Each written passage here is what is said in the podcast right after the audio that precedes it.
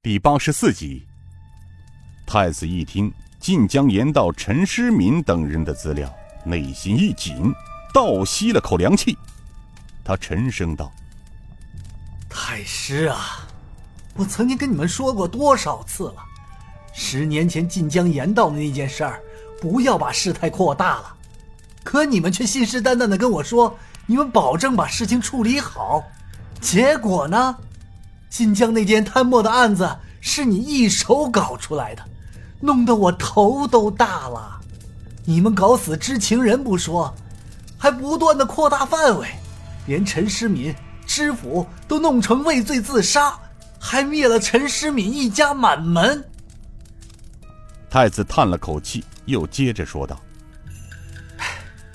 这些年来，我是跟在你们背后给你们擦屁股。”好不容易为你们压下去，可你们倒好，竟然背着本太子调动东厂侍卫追杀所有知情人，而且一味不顾的牵连无辜。恐怕尹道元一家古平口谋杀案和周之剑一家的纵火案，也是你们所为吧？别的不说，就尹道元一家，你说说，他一个辞官归隐的庶民，一无官，二无权。即便他知道晋江陈世敏一案又如何？你们何不采取其他办法来处理这件事儿？何必走极端乱杀无辜？唉，我想恐怕除了晋江案，还有别的原因吧。没有别的原因呐。太子冷笑道：“真的吗？呵呵。据本太子所知，你私自在洛阳圈地。”并毒死了曾经反抗你战地的一个屯儿数十口人命，而尹道元曾经在洛阳任过三年知州，这个状子是尹道元接的，当时吏部侍郎周知介亲自调查过，这不是空穴来风吧？太子激动的拍着几案说道：“你们要干什么啊？为了一己之私为所欲为，这些事情。”一旦父皇知道了，早晚用你们项上人头去抚慰那些死难的冤魂。唉，恐怕到时我这个做了二十多年的太子也到头了。大殿之上死一般的寂静，只有炉上的开水炉子吱吱作响。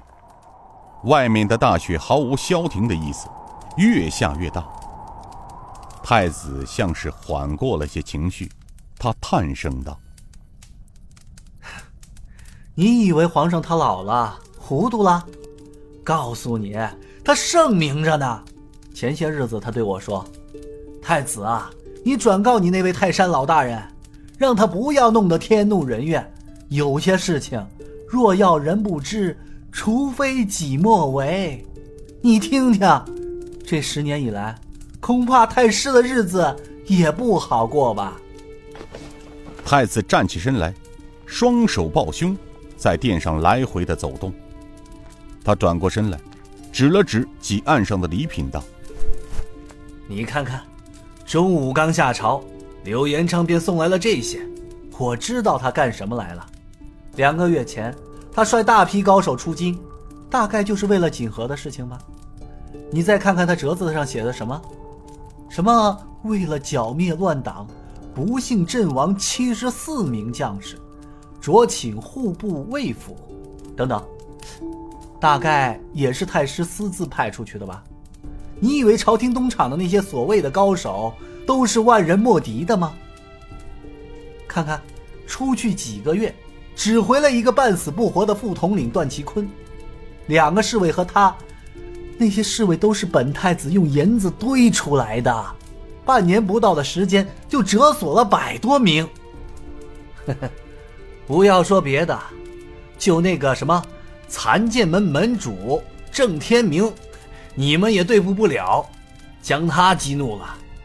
他哪天把断剑令往你们府上一插，你就是养再多的江湖高手也于事无补。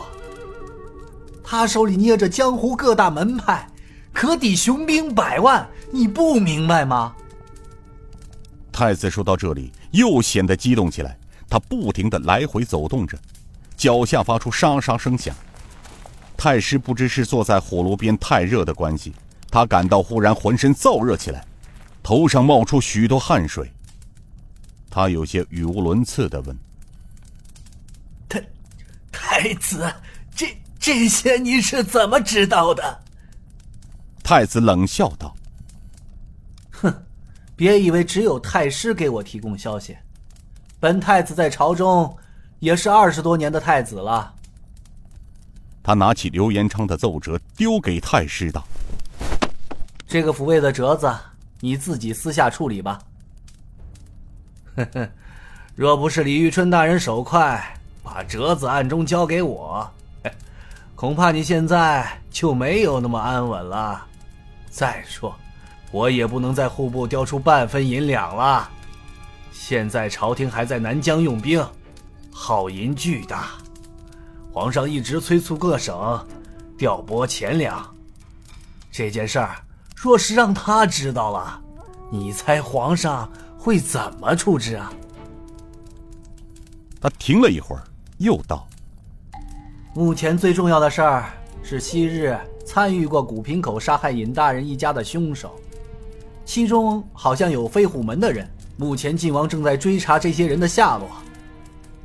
记住。”尹大人一家的血案就可以捅破天，你知道该怎么办，自己去擦屁股吧。如果若是被三弟查出铁证，皇上是要杀几个大臣来抚慰民心的，好自为之吧。明远，送客。